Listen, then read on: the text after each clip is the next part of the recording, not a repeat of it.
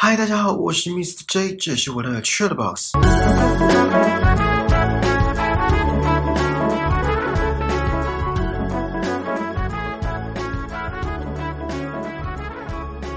呃，今天有点鼻音，只要天气有变化，像是最近的台风搅局，我的鼻子就会开始任性，就跟我的嘴角一样。不知道等一下录起来会不会很明显？然后最近的风雨真的很大，大家住的那边都还好吗？虽然很希望放台风假，可是是在没有造成任何灾情的情况下放台风假，这好像不太可能。好，我们回到今天的主题。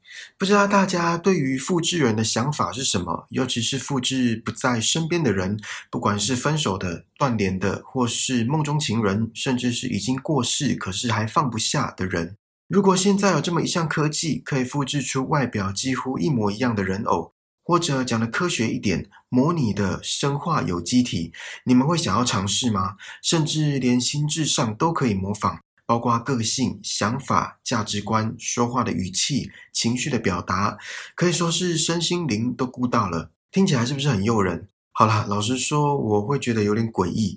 可是，请不要因为我的看法而受影响。先让我讲一下大略的剧情。这一集是《黑镜》系列的第二季的第一集。Be right back，马上回来。在一个下着雨的夜晚，女主角买了两杯咖啡，男主角心不在焉的看着荧幕。两个人开车回家。隔天，因为女主角要工作，所以男主角独自把车开回去还。本来下午两点以前就应该还车的男主角，到了晚上还是不见人影，没消没息，才知道男主角发生意外身亡。这一去就是永别。在告别式上，有一位女子跟女主角说了一个听起来很像通灵的机构，还说要帮她注册。当然，女主角一开始回绝，可是那位女子还是径自帮她注册了。女主角在某一天晚上收到来自数名是已经过世的男主角的电子邮件，而这是来自于一个系统。这个系统会针对男主角在所有的社群媒体，包括 Facebook、Twitter 这些平台上公开发布的言论，来模拟男主角的表达方式，所以注册者可以跟他对话。一开始，女主角当然傻眼，觉得这个行为很病态。可是，就在女主角得知她自己怀孕，而她的姐姐又没接电话，在没人倾诉的情况下，女主角忍不住打开笔电，开始跟系统对话，也就是跟模拟出来的男主角对话，并且告诉她她怀孕了。当天晚上，姐姐终于回电了。可是，在姐姐说要去找女主角的时候，女主角坚持说没事，还要工作，所以不用过来了。挂掉电话之后，继续跟系统模拟的男主角对话。聊着聊着，女主角把所有男主角在世的影片上传给系统之后，开始真正的对话，也就是讲电话，听得到男主角的声音。在这之后，女主角到哪里都跟男主角讲电话，可以说是如影随形，形影不离。虽然没有一个真实的存在，去郊外看风景，去照肚子的超音波，女主角都是一个人。在准备离开诊间的时候，女主角把手机摔到了地上，还因此非常着急。充完电，听到男主角的声音，心情才又平复下来。这时，模拟的男主角说：“系统有更高层级的服务开放了，即使是在实验阶段，而且不便宜。”女主角毫不犹豫地答应了。送来的是一副肉色的人偶，就是完全模仿男主角的身体所复制出来的人偶，可以说是一模一样。然后你们也应该都猜到了，当天晚上肉体的缠绵是不可少的，床上功夫甚至比真正的男主角还厉害。隔天，女主角的姐姐突然来访，到了晚上才离开。女主角不久后意识到，这个外表几乎一样的人偶，其实只是一部分的男主角。记忆也好，个性也罢，甚至是一些生理上的表现，包括呼吸、睡觉、进食，这些都会让人出戏。毕竟是实验阶段。女主角带着人偶来到断崖，本来想叫人偶跳下去。镜头一转，女主角肚子里的小孩长大了。这天是小女孩的生日，小女孩拿着蛋糕爬到阁楼，跟人偶一起享用这块蛋糕，即使人偶不用进食。好，剧情差不多是这样。顺带一提，看完这部作品，我脑海中出现一首神曲，就是 Adele 的《Someone Like You》。好，这是题外话，我们开始吧。我们就先从网络开始吧。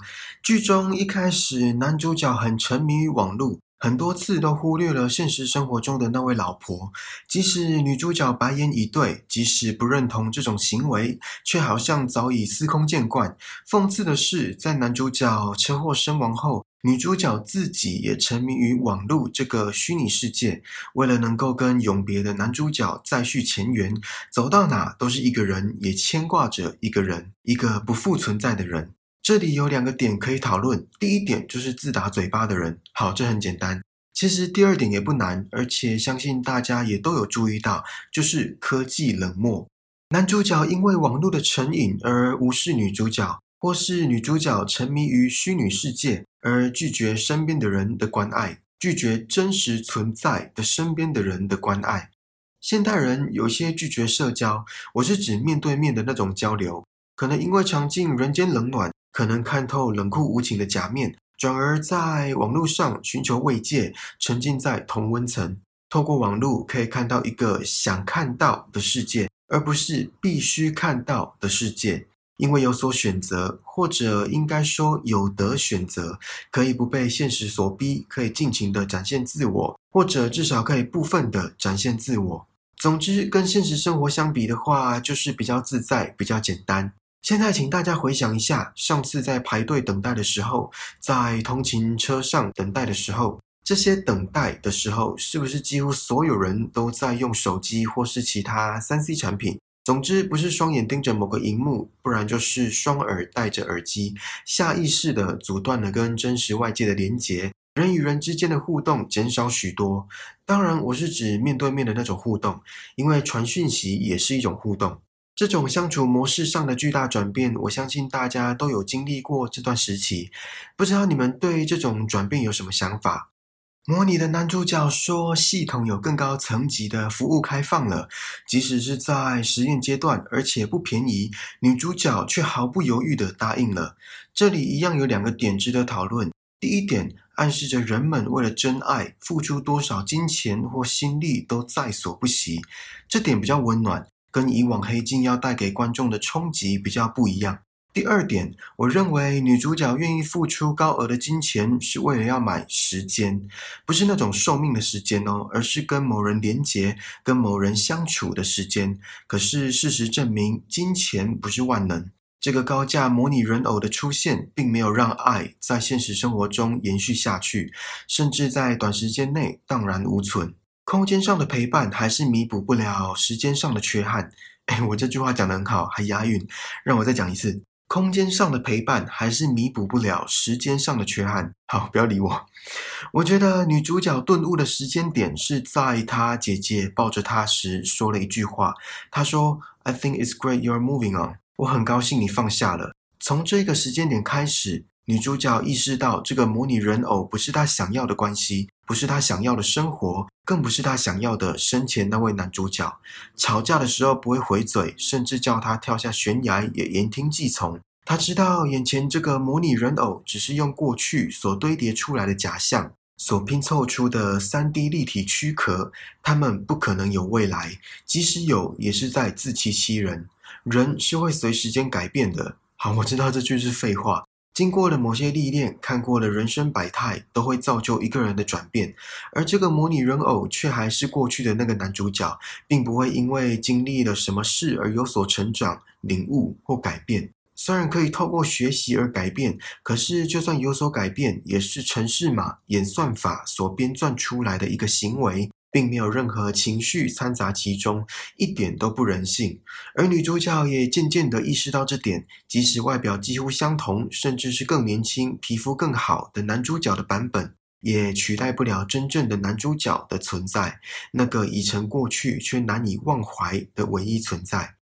刚刚讲到不人性，从几幕就可以看到，包括模拟人偶没办法辨识对方的情绪，或者说还在学习。被关在阁楼却没有崩溃或反抗，甚至是看到小女孩在生日当天去找他，也就是他的女儿，他也没有任何兴奋的感觉。当然，前提是如果他知道那是他女儿的话。在剧中一开始，男主角跟女主角说，他的母亲把过世的家人照片放在阁楼，而失去男主角的女主角也做了同样的事，应该说同样的逃避行为，只不过女主角放的不是照片，而是一个会动的人偶。这就有点像有些人会把已成过去的定情物放在某个房间的最深处、最角落。可能在不经意的翻找中突然看到，然后所有一言难尽的感触涌上心头，所有刻骨铭心的画面涌入脑海，就像剧中的女主角一样，只有在周末才会上阁楼看看模拟人偶，或许可以解解相思之愁。刚刚有提到，这个模拟人偶的行为是透过程式码演算法所编撰出来的，并没有任何情绪掺杂其中，一点都不人性化。在片中也可以看到明显的对比。一开始，也就是男主角还在世的时候，两人之间的互动是很有温度的。我的意思是说，就算时常斗嘴吵架，可是还是意味着彼此精神上的连结还是一样紧密，心跟心的距离还是一样靠近。而相反的，模拟人偶即使对女主角下的指令百依百顺，生活上的大小事也好，在床上也罢，这一切的一切，就是少了点情感，少了点温度，少了点磨合。两人之间的对话变成一种指令跟听命于指令的谈话内容，没有翻天覆地的吵架，也没有拉不下脸的冷战，只有平顺的、毫无波澜的一来一往。仿佛一切的相处都穿过水无痕，当然这也归功于男主角本身精湛的演技。一开始表现的像人，哎，这句话怎么怪怪的？本来就是人，而变成模拟人偶之后，所有行为举止都变得很生硬，脸部表情的摆放、情绪的转换、语气的拿捏，而且很明显的让观众察觉到这个模拟人偶持续在学习怎么当一个人类的感觉。哦，然后这位男主角也有演一部电影叫《About Time》，真爱每一天，非常好看，蛮催泪的。看片名会以为是一部爱情片，可是其实整部电影的叙述不是只有在爱情层面上，甚至我觉得只有少部分是爱情，大多是在讲人生观跟珍惜。我在节目的第十八集有跟大家聊这部电影，有兴趣的话可以去听听看。